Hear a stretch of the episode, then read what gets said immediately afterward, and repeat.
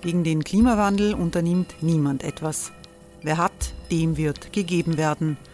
Und Frauen verdienen weniger. War ja immer schon so. Man ärgert sich und macht weiter. Was aber, wenn nicht? Wir haben eine Idee. Die Falter Arena macht die Bühne frei für Menschen und Projekte, die das Land verändern. Mein Name ist Eva Konzett. Ich leite das Politikressort im Falter. Und am Sonntag, den 26. Mai, veranstalten wir im Wiener Stadtsaal die nächste Falter Arena. Mit dabei unter anderem der ehemalige Politiker und Neosänger Matthias Strolz, Theresa Imre von Markter, Sonja Jöchtel von Love Politics oder Kari Ochsner von Ochsner Wärmepumpen. Machen statt jammern. Wir schauen uns an, wie das funktionieren kann. Kommen auch Sie vorbei. Alle Informationen und Tickets finden Sie unter falter.at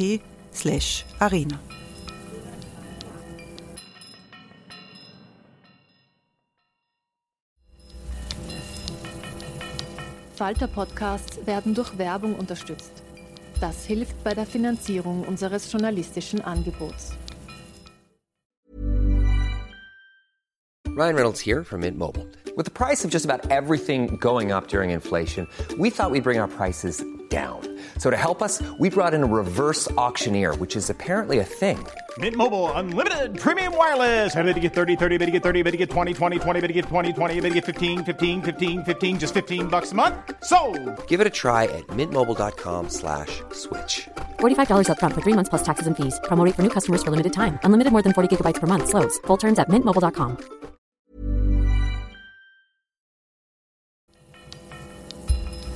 Falter Radio, der Podcast mit Raimund Löw.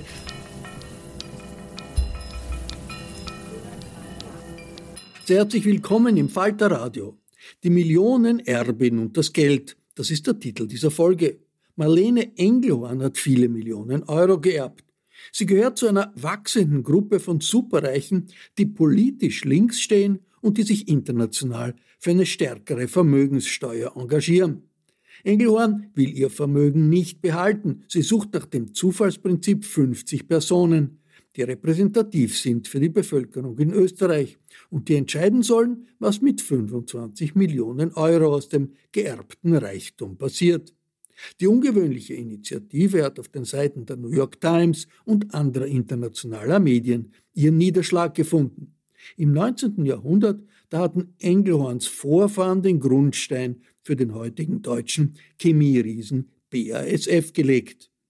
Hören Sie die durchdachte Argumentation von Marlene Engelhorn über den Gegensatz von Demokratie und Überreichtum, wie sie das nennt, in einem Gespräch mit dem Schriftsteller Ilya Trojanow im Niederösterreichischen Landestheater bei einer Veranstaltung von Globe Art. Was ist für Sie eigentlich Geld? ist die erste Frage, die Engelhorn beantwortet. Ganz grundsätzlich ist Geld einfach nur ein Mittel.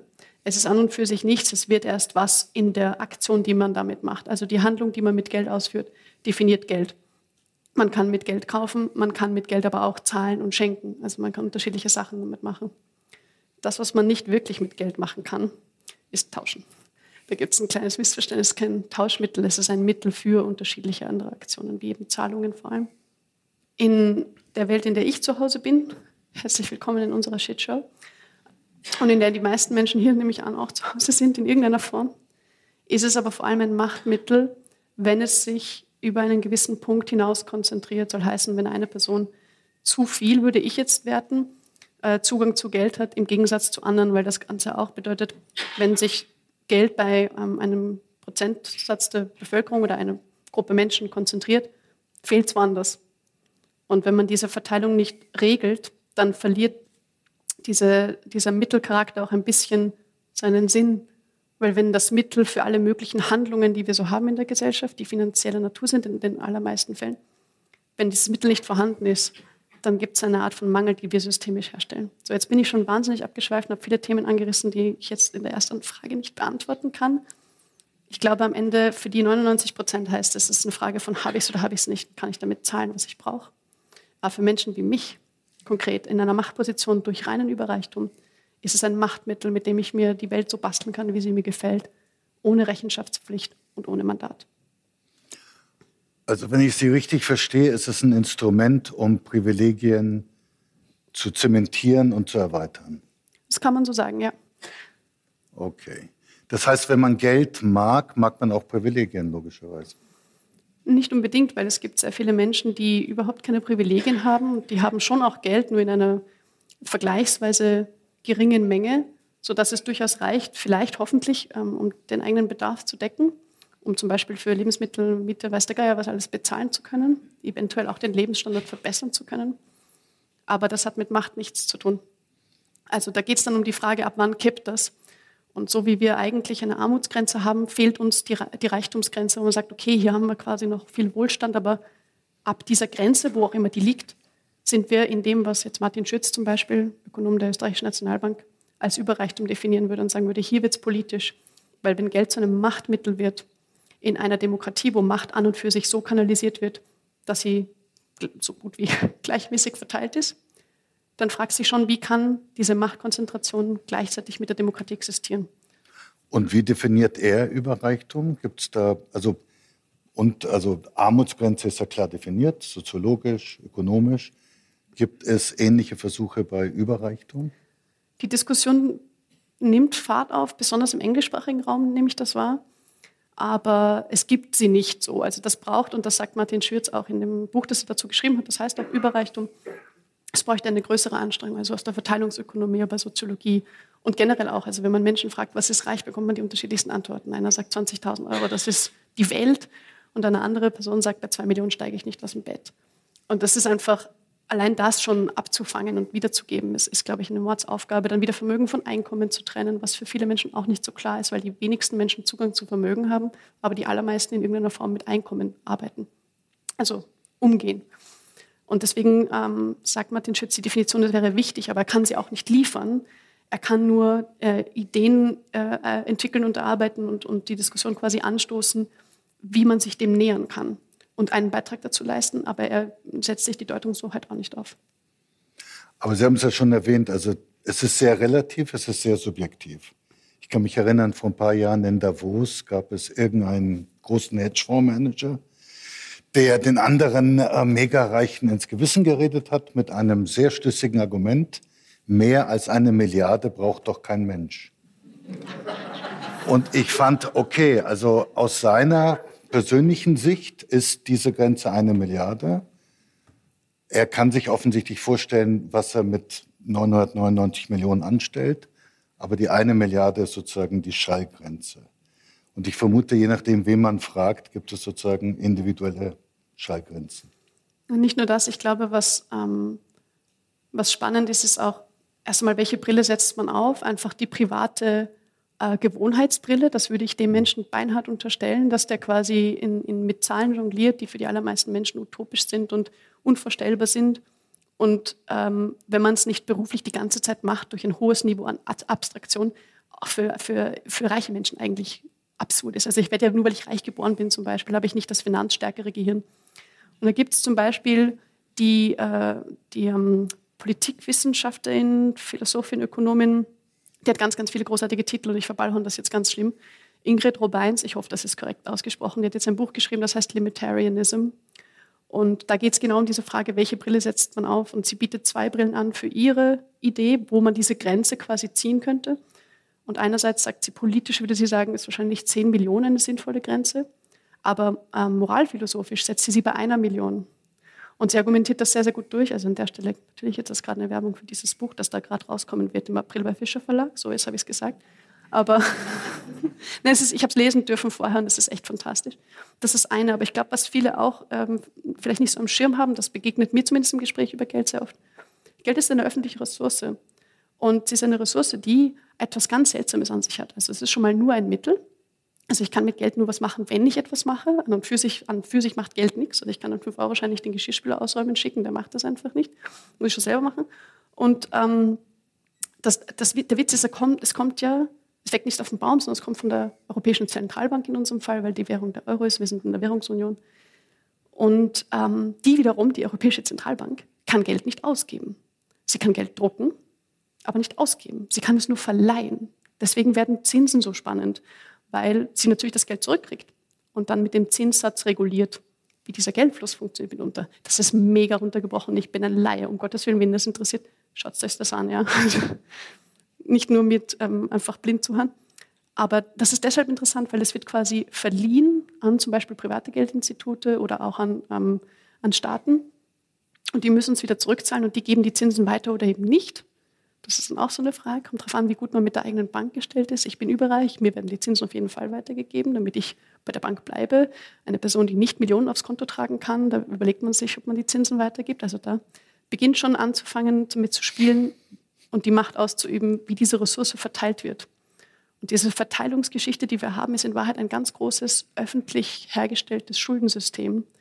Und insofern finde ich jede Art von Anspruchsdenken und Anspruchshaltung, das ist meins und das, das gehört nur mir, für hochproblematisch. Also ich glaube, diese Idee von wirklich, und das ist mega banal und mega kitschig zugleich, und ich liebe es heiß, von im Fluss bleiben lassen von Geld, nur das macht Geld wirklich wirkungsvoll. Aber interessant ist ja, dass diese ökonomische Realität oder Faktizität, die Sie gerade beschrieben haben, in unserem Sprachgebrauch oft ja gar nicht abgebildet ist. Also ich musste gerade daran denken, man sagt, ich lasse das Geld für mich arbeiten. Ein Satz, den wir ja alle sehr häufig hören. Ähm, aber das, was Sie gerade beschrieben haben, lässt mich vermuten, dass Geld eigentlich nicht arbeitet, oder? Genau, das ist eine der, finde ich, absurdesten äh, Sprachverballhornungen überhaupt. Geld kann nicht arbeiten, wie gesagt, diesen Geschirrspüler muss ich schon selber ausräumen. Der 5-Euro-Schein geht auch nicht für Lohnerhöhung streiten, wie andere ArbeiterInnen. Ähm, und ich glaube, was, äh, was wichtig ist anzuerkennen, ist, wenn Geld mit Macht zu tun hat, gerade in konzentrierten Mengen, also ich würde jetzt einfach mal der Einfachheit halber das Wort Vermögen dafür verwenden, auch diese Potenzialität, die da drin steckt, was vermag es sozusagen zu machen, wenn es so oder so angewendet würde, bla bla bla, Konjunktiv und so. Ähm, wenn, wenn quasi Geld als Macht, als Vermögen dasteht, was erhält denn Macht am besten, wenn nicht die Intransparenz? Also ein gutes Beispiel dafür ist, der Kaiser ist nackt, oder? Das merkt man aber erst, wenn irgendwer sich die Mühe macht, ihm das zu sagen. Bis dahin ist er nicht nackt. Er ist erst nackt in dem Moment, in dem er als nackt entlarvt wird und allen das Licht aufgeht. Hey, Moment einmal, nur weil der behauptet, der hat was an, hat das nicht an. Und ähnlich ist es beim Vermögen. Sprich, solange ich behaupte, Geld arbeitet für mich, weil ich lege es irgendwie an in Finanzprodukten, Vermögenswerten heißt nichts anderes als, ich kaufe die Häuser und Wohnungen der Leute und die zahlen Miete und ich kriege das Geld. Habe ich nichts dafür gemacht, sondern die Leute waren arbeiten und haben dann ihre Miete gezahlt und ich bekomme es halt. Oder ich kaufe Anteile an einem Unternehmen, arbeite in einem Unternehmen nicht, mache da nichts. Ähm, als Aktionärin, das ist eine der lustigsten Finanzrechtskategorien, habe ich auch null Verpflichtung, rein rechtlich. Ich, ich kriege nur Rechte, nur Benefits.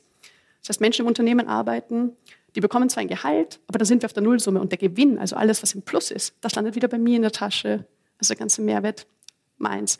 Oder wenn ich Rohstoffe habe oder wenn ich Infrastruktur kaufe, die genutzt werden muss, nehmen wir an, Kohle und man muss heizen oder so, bekomme ich wieder das Geld, wenn Leute heizen. Die Leute können halt nicht nicht arbeiten, weil sie brauchen Geld, weil sie müssen Miete zahlen, sie können nicht nicht wohnen und sie brauchen Geld, weil sie müssen essen und heizen. Das heißt, sie müssen permanent Geld ausgeben, um Zugang zu bekommen zu den Ressourcen, die ich ballen kann, weil ich mit großem Geld die einkaufen kann und dann werden sie mein Eigentum und daraus entsteht mein Vermögen. Und das ist die Verteilungsdynamik. Vermögen saugt Einkommen an. Und das kann man äh, in der Verteilung auch regulieren, indem man zum Beispiel besteuert. Nur wenn man sich dagegen entscheidet, was ja auch eine Verteilungsentscheidung ist, dann passiert das, was wir jetzt haben, krass konzentrierte Ungleichheit. Ein Prozent der Vermögenden in Österreich hat Zugang zu 50 Prozent von allem, was es zu besitzen gibt, was es als Eigentum gibt in Wahrheit. Und die anderen 99 teilen sich die andere Hälfte und auch das sehr, sehr ungleich. Also ja. Oxfam hat ja mal eine ganz tolle Kampagne gemacht vor ein paar Jahren. Das war dieser berühmte englische Doppeldeckerbus und 64 Sitzplätze und da waren 64 Leute und die Zeile war, diesen 64 Leuten gehört die halbe Welt. Das war irgendwie extrem, extrem prägnant. Aber diese Menschen, ich habe ich hab zweimal in meinem Leben extrem reiche Leute kennengelernt. Einmal war für ein Interview für, fürs Wespennest der Herr Haselsteiner. Und einmal war ein aus Bulgarien stammender Millionär, Milliardär wahrscheinlich, in Paris 1989. Und beide Male habe ich Folgendes festgestellt, dass es eine große Angst gibt, dass sie aufgrund von sozialen Unmuts, Rebellion, Aufstand, Mob, Pöbel, also verschiedene Wörter wurden benutzt. Sie sozusagen, also wehret den Anfängen quasi, also die, die absolute Verteidigung des Vermögens ist notwendig, weil schon der kleinste Riss im Damm irgendwann mal den ganzen Damm unterspült. Und ich war sehr jung, in 89 natürlich, und wir gingen dorthin zu diesem Menschen in, in, also irgendwo außerhalb von Paris. Eine Allee war wie ein Hollywood-Film. Eine Allee, die hochführte, ein riesiges Anwesen. Und es waren verschiedene bulgarische Migranten. Und es kamen sehr viele Flüchtlinge. Und wir wollten, dass er hilft. Dann haben wir ihm geschildert, was mit dem Geld passieren würde. Er hat Nein gesagt. Während der Butler tatsächlich uns Tee eingeschüttet, mit, in, wirklich mit weißen Handschuhen. Das war für mich eine völlig verrückte Situation. Und dann hat der, der Älteste äh, unter uns, der eine große Respektperson war, gesagt, aber wieso denn? Und dann hat er ein, ein, eine bulgarische Redewendung benutzt, es ist so, als ob dich eine Mücke gestochen hätte. Und dann sagte er etwas, was ich nie vergessen werde. Ja, eine Mücke ist okay. Aber wenn ich von einer Mücke gestochen werde, sind es dann bald 1000 und bald 10.000. Also sorge ich dafür, dass es nicht einmal eine Mücke gibt. Also ich paraphrasiere jetzt. Und das, das fand ich sehr interessant, weil es ja da offensichtlich, ähm, also anders formuliert, für Leute, die extrem privilegiert sind, ist der drohende Verlust eines Teils ihrer Privilegien eine himmelschreiende Ungerechtigkeit. Und deswegen wehren sie sich mit Händen und Füßen. Können Sie das nachvollziehen oder ist es eine Art, ist es eine Art Pragmatismus oder ist es eine Art Pathologie? oh, der, der ist so aufgelegt, ich muss mich hüten. Ähm, ich glaube, was, was ich darin erkenne, ist vor allem diesen Menschen, die jetzt da genannt wurden, und vielen Vermögenden, ich merke das auch manchmal im Kontext, wo ich mich mit vermögenden Menschen unterhalte, die jetzt vielleicht nicht gleich so auf den Steuerzug aufspringen wie ich, ähm, da, gibt es ein, da gibt es ein Bewusstsein dafür, dass, das, dass diese Ungleichheit eine Ungerechtigkeit ist. Zumindest, wenn man versucht, sie in Einklang zu bringen mit demokratischen Gedanken und mit Gedanken von Gleichberechtigung und äh, alle Menschen sind gleich viel wert und so weiter, nach dem Motto Allgemeine Erklärung der Menschenrechte. Übrigens eine Wahnsinnserrungenschaft und das Dokument unbedingt lesen, wenn man mal Bock drauf hat. Ist echt fantastisch. Gibt Hoffnung. So sehr wenige Dinge geben Hoffnung, aber die Allgemeine Erklärung der Menschenrechte, die schafft das. Auf jeden Fall, wenn man das in Einklang bringen will, diese Ungleichheit und diese Prinzipien, merkt man, das geht nicht, das funktioniert nicht. Und statt reflexiv zu werden, sprich sich den Spiegel selber vorzuhalten und zu überlegen, ist das eigentlich, wenn das nicht okay ist, wenn ich merke, da stimmt was nicht, was an mir oder an meiner Position, meinem Status, meinem Privileg müsste geändert werden, damit das funktioniert.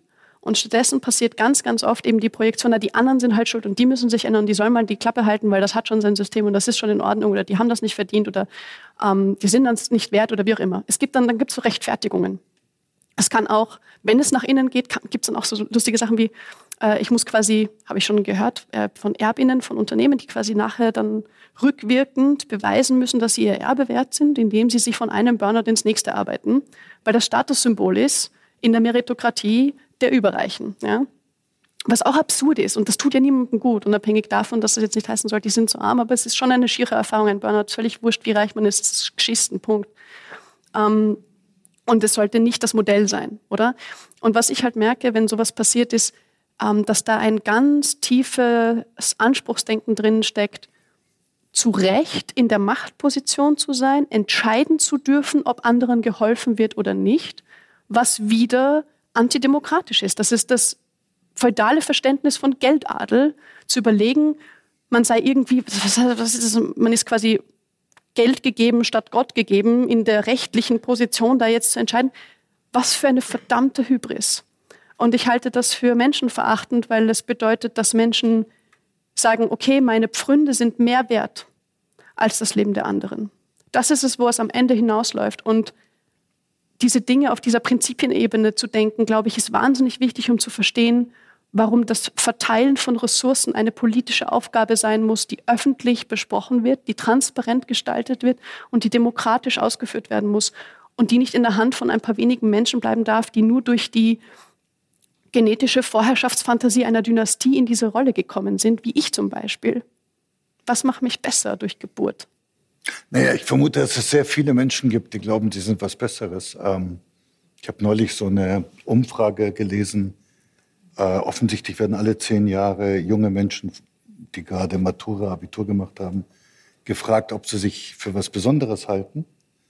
Und in den letzten zehn Jahren war die Zahl von, ich glaube, 27 Prozent auf über 60 Prozent gestiegen. Das heißt, dieses Gefühl, man sei was äh, Besonderes, ist ja auch, glaube ich, Ausdruck eines gewissen neurotischen Zeitgeistes, bei dem das Individuum im Mittelpunkt steht. Und alles, was Sie bisher äh, gesagt haben, geht ja von einem Gemeinwohl aus.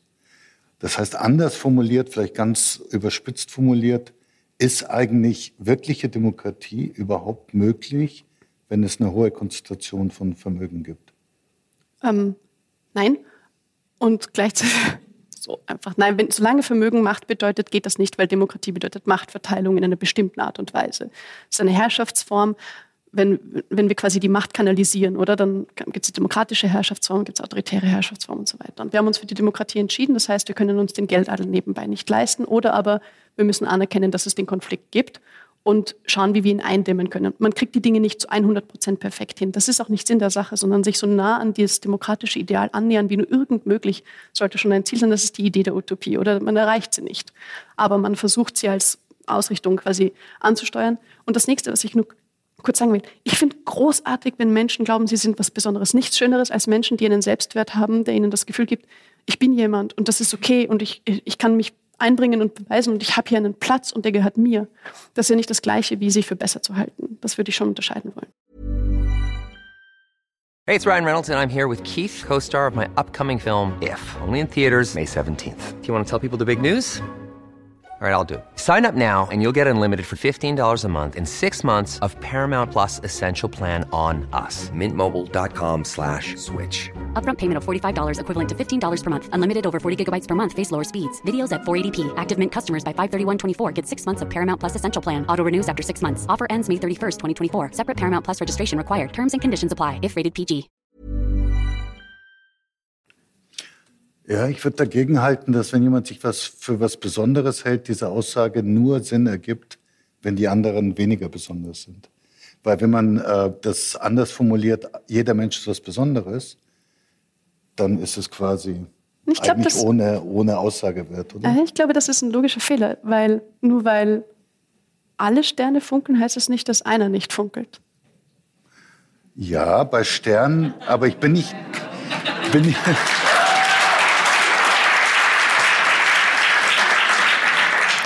Nee, das war, das war sehr elegant gekontert, aber ich, ich, ich bin nicht ganz sicher, ob Sterne und Menschen dieselben Eigenschaften teilen.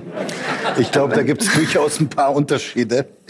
Ähm, ich glaube, dass der Stern von sich aus, äh, der leuchtet ja aufgrund sozusagen einer, eines Verhaltens, was nicht aus dem freien Willen des Sterns kommt.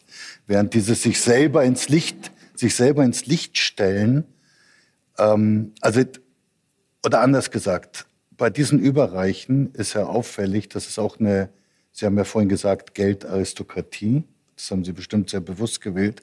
Es gibt ja auch eine Art Repräsentationskultur. Diese Repräsentationskultur zeichnet sich ja zunehmend durch enorme Exzesse aus. Also weil man wahrscheinlich immer mehr äh, steigern muss. Also es muss sozusagen noch, noch mehr und noch gigantischer und noch. Ich habe heute bei der Herfahrt gelesen, dass der berühmte Regisseur James Cameron mit einem der reichsten Männer in den USA jetzt ein Unternehmen gegründet hat, bei dem extrem reichen Menschen private U-Boote gebaut werden, damit sie nicht nur einen Helikopter auf der Yacht haben, sondern auch ein U-Boot, weil es neulich ja sehr gut gegangen ist.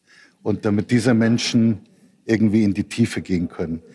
Das heißt, das heißt, wir haben ja, wir haben ja nicht nur das ganze ökonomische, wir haben nicht nur das politische, Stichwort Demokratiemangel, sondern wir haben ja auch eine, eine Kultur der Protzerei, die medial extrem abgebildet wird. Es gibt ja Leute, habe ich neulich gelesen, die im Internet ständig gucken, weil im Internet kann man wohl sehen, welche Yacht und welches Privatflugzeug ist wo.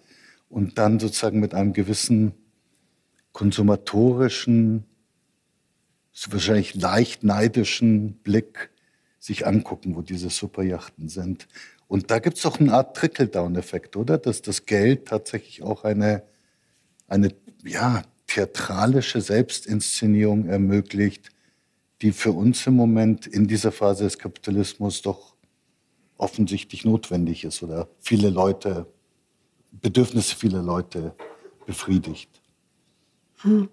Also alles, was ich über den Neid weiß, würde dem eigentlich widersprechen, weil für Neid brauche ich eine Referenzgruppe, in der es eine Vergleichbarkeit gibt. Nur ist eine Milliardensumme außerhalb der Referenzgruppe von, wenn man es aufrundet, allen.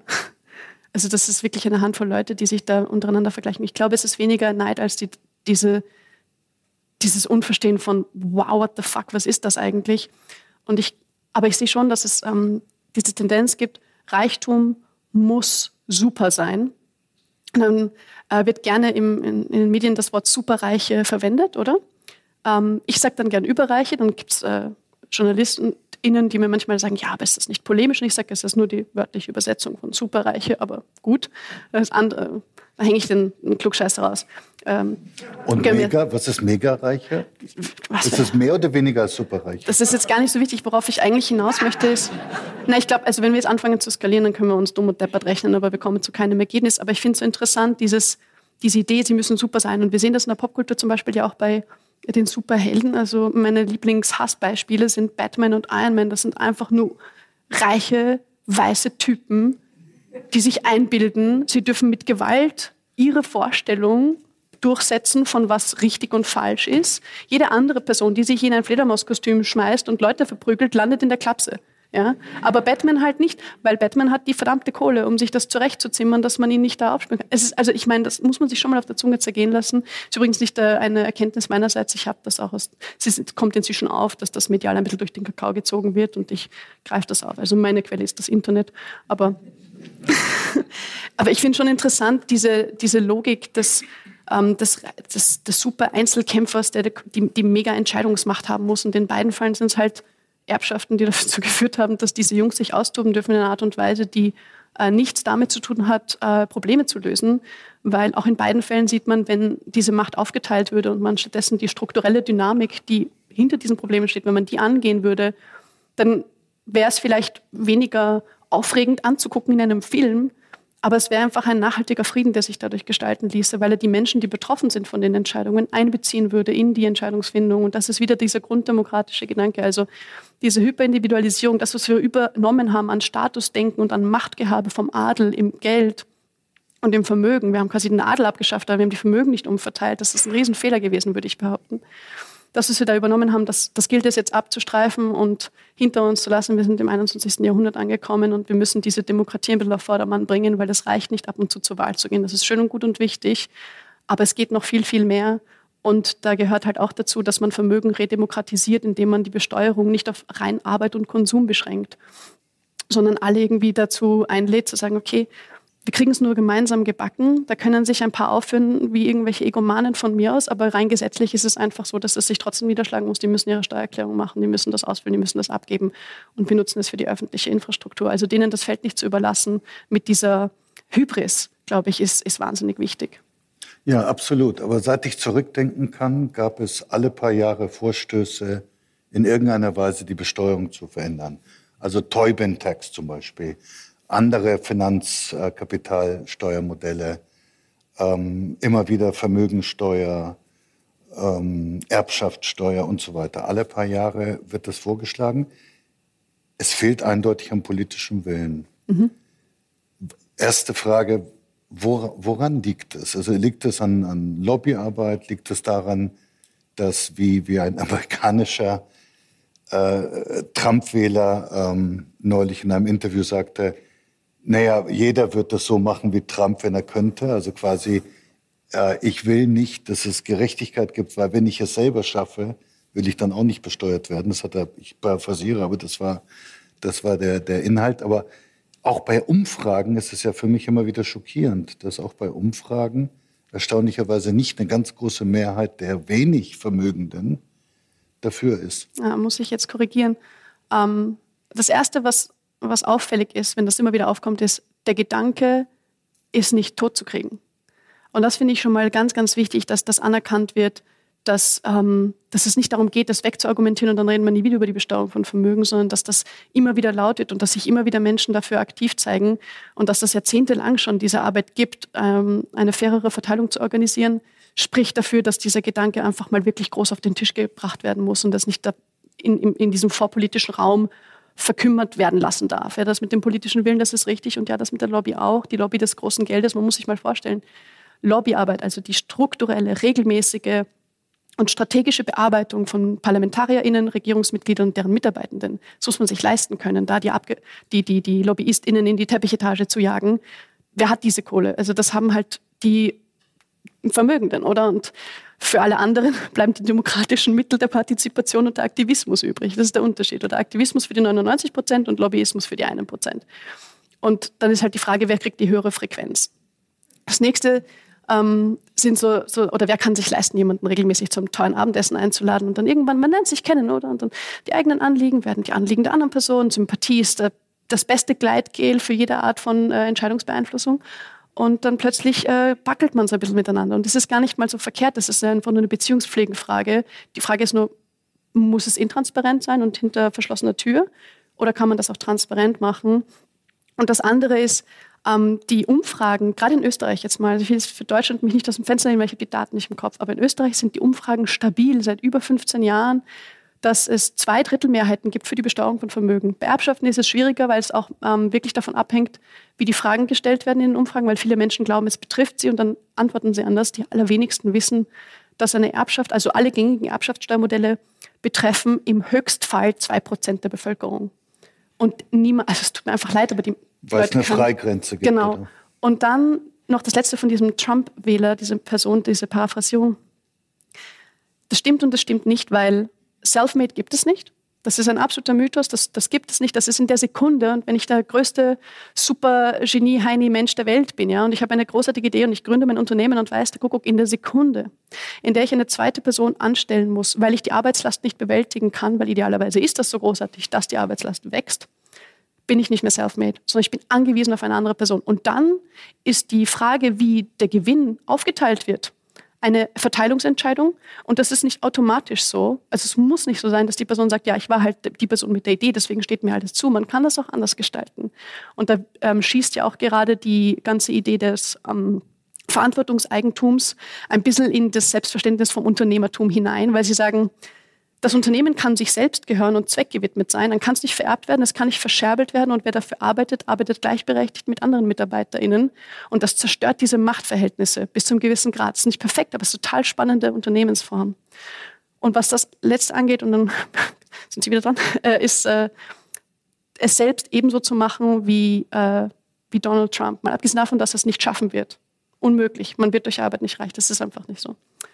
Ähm, wenn man reich geboren wird, wie ein Donald Trump oder wie ich, natürlich wird man hineinsozialisiert in diese Macht, in einer Selbstverständlichkeit, das ist wie Fisch im Wasser. Ich wusste nicht, was reich sein bedeutet, bis ich Menschen kennengelernt habe, die nicht reich waren.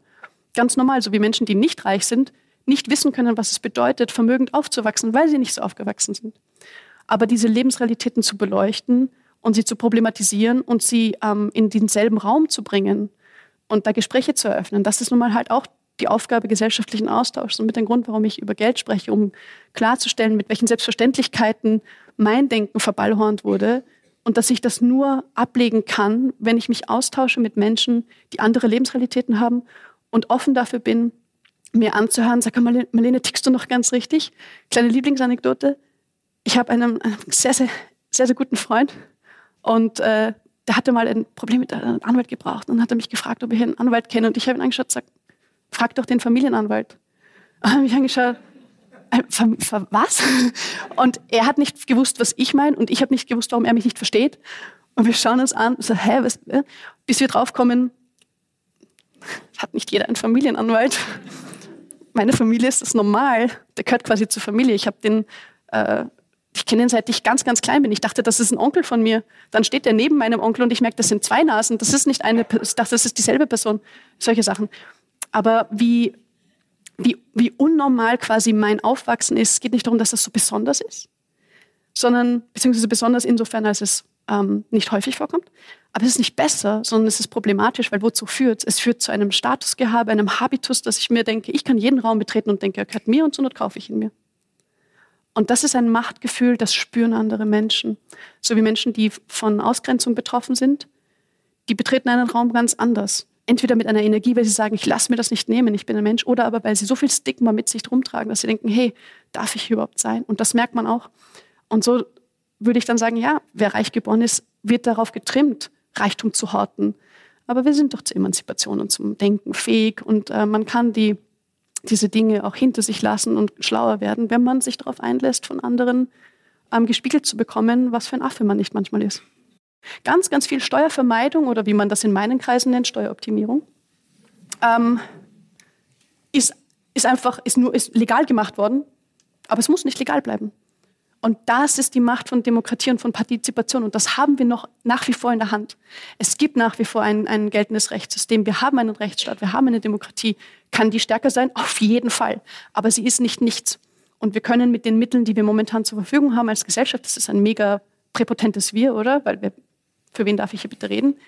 Aber da kann man sich schon wieder diese Forderung nicht nur auf der Umfrageebene quasi gefallen lassen, ja, wir sind eh alle dafür, sondern man kann das auch politisch aktiv ähm, kundtun. Und mit der, mit, unter deswegen ist mir so ein Anliegen, dass der, der, das Kern, äh, die Kernaufgabe vom, von diesem Bürgerinnenrat für die Rückverteilung ähm, ist nicht die Rückverteilung des, der 25 Millionen, das ist dafür da, um zu unterstützen, was die eigentliche Aufgabe ist. Und das ist die Debatte der Verteilungsfrage. Sich wirklich damit auseinanderzusetzen, was bedeutet das? Wie funktioniert unser Verteilungssystem? Was für Probleme reißt das eigentlich auf? Ist das ungerecht oder nicht? Ich würde sagen, ja, aber vielleicht sagen die was anderes, werden wir sehen. Und was kann man eigentlich tun und welche Ideen kann man entwickeln? Und damit das nicht im luftleeren Raum bleibt, deswegen gibt es das Budget dazu. Da fliegen dann alle drauf, weil das ist eine große Zahl und alle sind so, die gibt das her, die spinnt doch. Aber in Wahrheit geht es darum, dass da 50 Leute repräsentativ für die Bevölkerung entscheiden können. Okay, wir haben diese Fakten, wir haben die ökonomische Expertise, die politologische. Wer sagt, die spinnt? Aber ah, mir wird das, die Engelhorn, die ist doch nicht ganz richtig im Kopf, die gibt ist, einfach so Geld ist her. Ist das Medien oder Leute auf der Straße oder? Persönlich sagt man mir das in der Regel durch Medien, lässt, richtet man mir das quasi aus. Okay. Ähm, das heißt, wenn Sie mit, mit dem Geld eine Yacht gekauft hätten, das wäre Ausdruck von Ultima Ratio gewesen. Wahrscheinlich, ja. Okay. Ähm, Aber das wollen wir jetzt mal beschreiben, diesen Bürgerinnenrat. Das Interessante ist ja, es gibt ja Vorläufer, die extrem erfolgreich waren. Ohne jetzt äh, zu sehr ins Detail zu gehen, einfach nur ein Beispiel, Irland als es um die Frage ging, ob in einem sehr katholischen Land die gleichgeschlechtliche Ehe eingeführt wird, gab es einen 100 per Losverfahren ausgewählte. Ich weiß nicht, wie es bei Ihnen war. Äh, jetzt ist auch per Losverfahren? Genau. Ähm, eine, eine Zufallsstichprobe von 10.000 Adressen bekommt die Einladung. Und wer sich zurückmeldet, das kann telefonisch sein oder aber es gibt so einen QR-Code, das kann man also auch online machen. Äh, diese Person hat dann eine Umfrage aus, kann auch sagen, nee, ich fülle die Umfrage nicht aus. Ähm, die Daten gehen alle ans Foresight-Institut, also ich sehe die nie, auch das Team sieht die nie, erst wenn mhm. die 50 Leute stehen. Und da wird dann nochmal abgefragt, zum Beispiel Geschlechtsidentität, Migrationsbiografie, Einkommen, Einstellung zur mhm. äh, Vermögensverteilung. Ich vermute, damit man Vielfalt. Ganz genau, damit die Repräsentativität gewährleistet ist, mhm. braucht es diese, diese zweite Runde der Umfrage quasi. Aber die Stichprobe ist eine randomisierte Stichprobe aus dem zentralen mhm. Melderegister. Und so wo war es auch jetzt in einem irischen Fall, um mal einen sehr positiven Fall kurz durchzuspielen. Es wurde transparent verhandelt, das heißt, es, die Gesellschaft hat immer wieder mitbekommen, wie die verschiedenen Positionen sind, wie die verschiedenen Themen behandelt wurden. Es wurde dadurch ein gesamtgesellschaftlicher Diskurs vertieft und verstärkt. Er wurde dadurch kompetenter. Er wurde dadurch vielschichtiger weil natürlich verschiedene Meinungen über eine längere, es, es, es gab auch keine Hektik. Interessant finde ich am Gesetzgebungsverfahren, dass teilweise, ich habe mich ja mal mit, mit Sicherheitsgesetzen sehr beschäftigt, die werden ja teilweise fast über Nacht mhm. entschieden. Das heißt, extrem einschneidende Gesetze werden hektisch, so hektisch, dass die, die ehemalige äh, Justizministerin Deutschlands mir sagte, dass sie das Gesetz gar nicht vollständig gelesen hatte, weil es so schnell, äh, das, die Abstimmung musste so schnell erfolgen. Das heißt, es gab eine Reihe von sehr, sehr positiven gesamtgesellschaftlichen, diskursiven Effekten jenseits des Rates an sich. Und als man dann einen Entwurf ausgearbeitet hat, zusammen mit einer Gruppe von Parlamentariern, wurde es zu einer Volksabstimmung freigegeben. Und in diesem sehr katholischen Land gab es eine klare Mehrheit für die Einführung der gleichgeschlechtlichen Ehe. Das heißt, und ich hoffe und ich, oder ich vermute, dass das sozusagen auch Ihr utopisches Ziel ist, dass es tatsächlich darum geht, den öffentlichen Diskurs profunder zu gestalten. Und was mir sehr gut gefällt an der Idee, es ist ja dadurch eine Art indirekte Ermächtigung, weil man das Gefühl hat, jemand wie Sie und ich, also nicht ein Großkopferter, nicht ein super überreicher, megareicher, nicht jemand, der ehemaliger Minister ist oder so, sondern jemand, der aus der Bevölkerung ist, hat mitgewirkt. Das gibt mir oder würde mir geben, ich weiß nicht, wie Sie es sehen, das Gefühl, dass ich besser vertreten werde, weil ich die Vermutung hätte, dass das Menschen sind, die weniger geleitet werden von, von Fremdeinflüssen, weil sie weniger eingebunden sind in bestimmte Herrschaftsstrukturen und Kapitalstrukturen. Und dieses Projekt, was Sie jetzt, ähm, ich glaube, das ist gerade ins Leben gerufen worden, oder? Der Prozess hat gerade begonnen. Dieses, was erhoffen Sie sich jetzt? Ist, ist das, was ich geschrieben habe, ungefähr die Hoffnung oder gibt es noch weitere Facetten, weitere Visionen dieses, dieses Rats?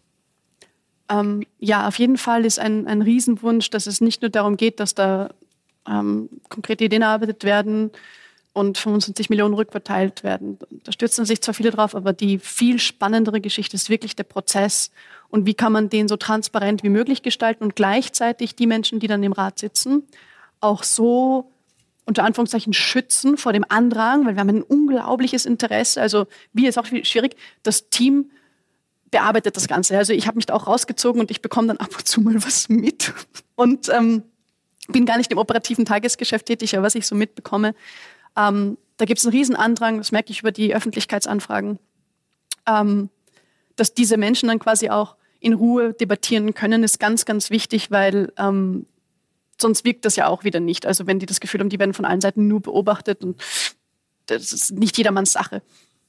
Ähm, aber ja, dieser, dieser Diskurs, ich glaube, der ist deshalb so wichtig, weil es uns alle betrifft. Verteilungsfragen von Vermögen werden aber nicht besprochen. Verteilungsfragen von Einkommen schon viel eher. Das hat auch für die allermeisten einen direkteren Bezug. Aber wir sind alle betroffen von der Frage, wie Vermögen verteilt werden, weil wenn so viele Menschen kein Vermögen hat, ist das ja das Ergebnis unserer Verteilung, unserer Ungleichverteilung von Vermögen. Und ich bin der festen Überzeugung, dass es da gute Arbeit äh, geben wird, um das quasi so transparent machen zu können, wie nur irgend möglich, dass die Bevölkerung eingebunden wird und so weiter. Da muss man ehrlicherweise dann das Team fragen, wie die das ausgestalten, weil ähm, ich bin Gott sei Dank äh, keine Person, die das, sich einbildet, die Weisheit mit Löffeln gegessen zu haben. Deswegen überlasse ich das den Leuten, die das können. Aber das finde ich ist, ist, ist das Allerspannendste an dem Ganzen. Wie kriegt man diesen tiefgreifenden Diskurs hin, um zu verstehen, okay, wie funktioniert das eigentlich alles? Was für Effekte gibt es? Wie hängt das alles zusammen? Also wie hängt unsere Polykrise mit der Verteilungsfrage zusammen? Weil das, das Verteilen von Ressourcen, das wirkt ja auch hinein in die Klimakrise. Das hat einen direkten Einfluss auf äh, die Diskriminierung anhand von Sexismus und Rassismus, wurde jetzt erst wieder gut belegt im Oxfam Report, der ist am Anfang von, von Davos äh, veröffentlicht worden. Der wird jedes Jahr am ersten Tag von Davos veröffentlicht. Jedes Jahr behaupten die Leute beim World Economic Forum, beim WEF, sie retten jetzt die Welt. Und jedes Jahr belegt Oxfam durch den Report, es ist alles schlimmer geworden. Und das hört nicht auf. Aber diese, diese Verflechtungen, wenn die nicht äh, etwas sind, was wir permanent besprechen, wie, wenn wir uns nicht auskennen, wie sollen wir es als Gesellschaft handhaben, dann bleibt es ein Elitenthema, dann bleibt es vorbehalten. Und was ich auch spannend finde, was Sie angesprochen haben, diese Gesetzestexte und so weiter. Tatsächlich stimmt es, Bürgerinnenräte haben in der Regel ein äh, besseres, eine bessere Möglichkeit, etwas wirklich langfristig gut durchzukauen und durchzuarbeiten, was im Parlament nicht immer gegeben ist. Wobei es da ja auch Menschen gibt, die quasi spezialisiert sind und so. Ich will jetzt nicht die ganze Aufgabenverteilung dort in, in, die Tonne treten. Aber was ich auch weiß, ist, viele Gesetze, gerade im Finanzbereich, wo es einen unglaublichen Grad an Expertise braucht, werden in privaten Kanzleien geschrieben, die nochmal wen vertreten? Leute wie mich. Und die dann tatsächlich direkt schreiben, wie, welche Art von Finanztransaktion oder was auch immer betrachtet wird. Als es, eine, als es große soziale Bewegungen gab, haben die Leute mehr gearbeitet, aber sie hatten mehr Leidenschaft fürs Gemeinsame. Und das Gemeinsame war gesamtgesellschaftlich definiert. Heute sehe ich ein Auseinanderfallen in Interessengruppen, auch bei denen, die nicht partizipieren an den großen Vermögen und an den großen Gewinnen. Partikularinteressen fast tribalistische Grüppchen.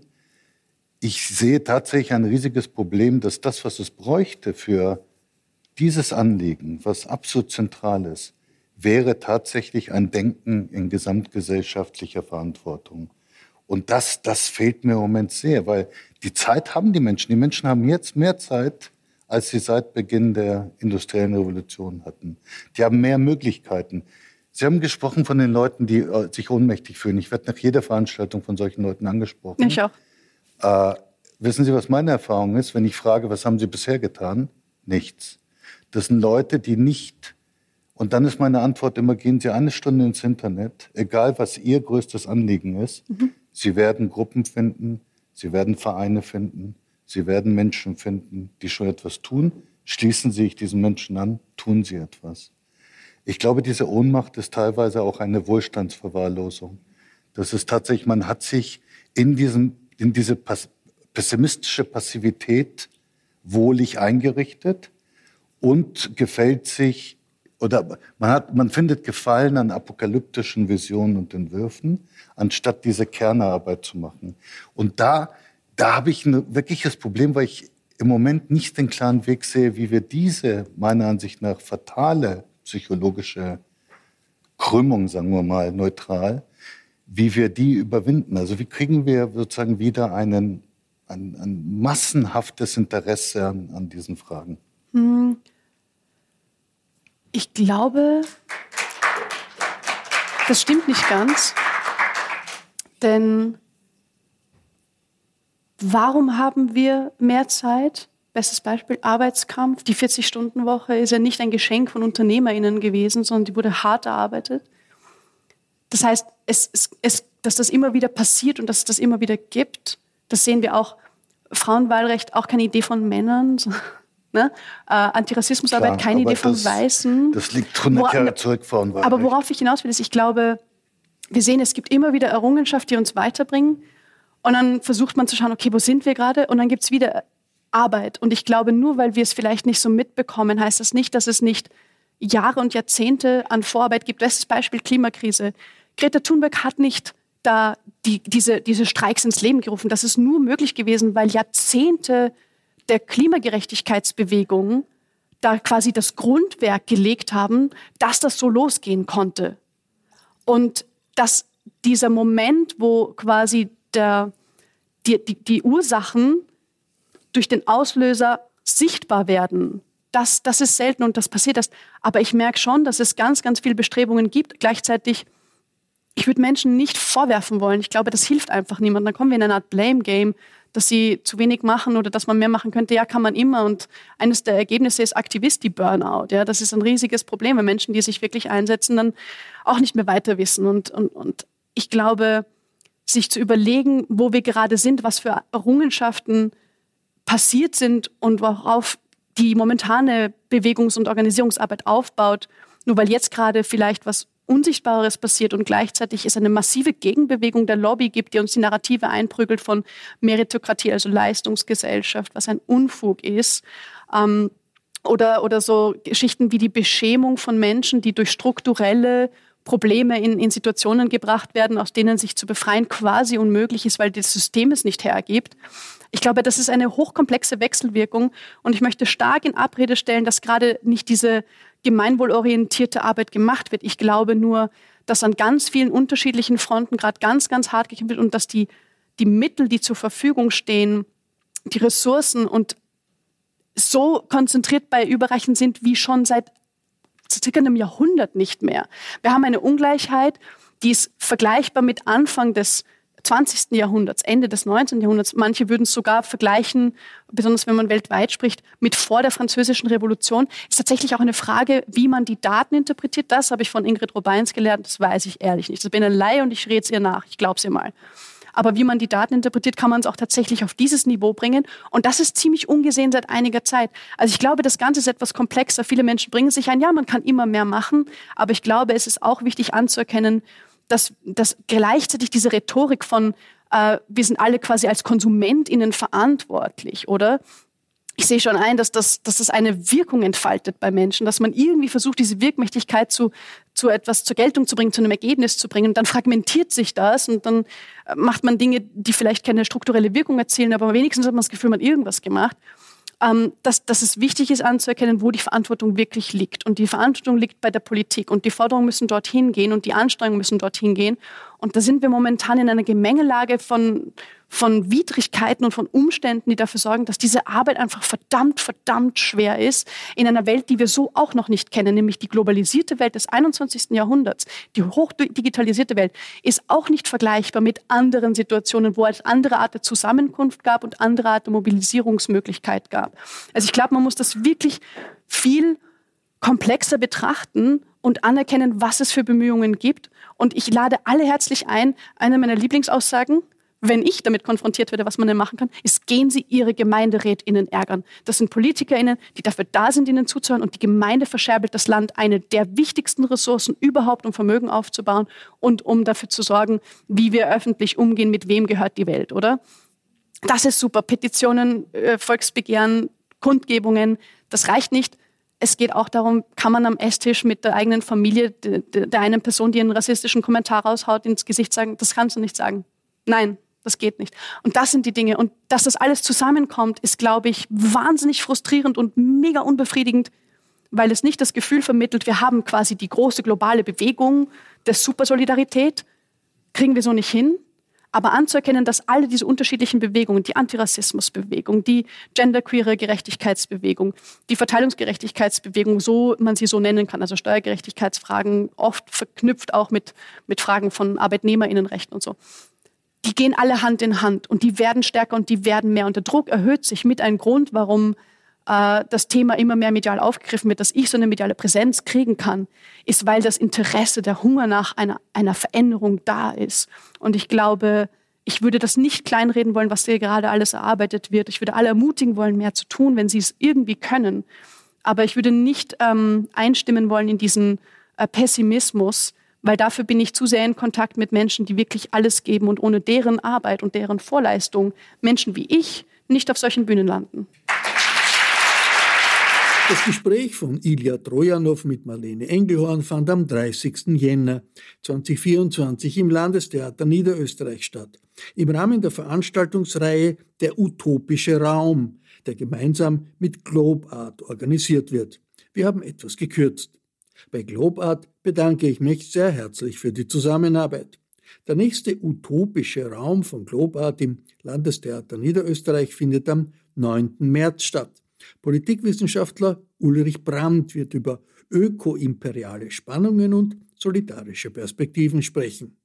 Politische Debatten finden Sie jede Woche im Falter. Ein Abonnement des Falter hält Sie auf dem Laufenden. Alle Informationen gibt es im Internet unter der Adresse abo.falter.at. Ursula Winterauer hat die Signation gestaltet. Felix Dietlinger hat die Audioaufnahme im Landestheater in St. Pölten betreut im Falterradio sind Miriam Hübel und Philipp Dietrich für Audio zuständig. Ich verabschiede mich bis zur nächsten Sendung.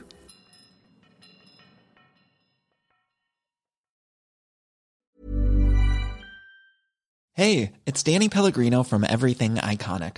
Ready to upgrade your style game without blowing your budget? Check out Quince. They've got all the good stuff, shirts and polos, activewear and fine leather goods all at 50 to 80% less than other high-end brands. And the best part? They're all about safe, ethical, and responsible manufacturing. Get that luxury vibe without the luxury price tag. Hit up quince.com slash upgrade for free shipping and 365-day returns on your next order. That's quince.com slash upgrade. Hey, it's Paige DeSorbo from Giggly Squad. High quality fashion without the price tag. Say hello to Quince. I'm snagging high-end essentials like cozy cashmere sweaters, sleek leather jackets, fine jewelry, and so much more. With Quince being 50 to 80% less than similar brands. And they partner with factories that prioritize safe, ethical, and responsible manufacturing. I love that. Luxury quality within reach. Go to quince.com slash style to get free shipping and 365-day returns on your next order. quince.com slash style.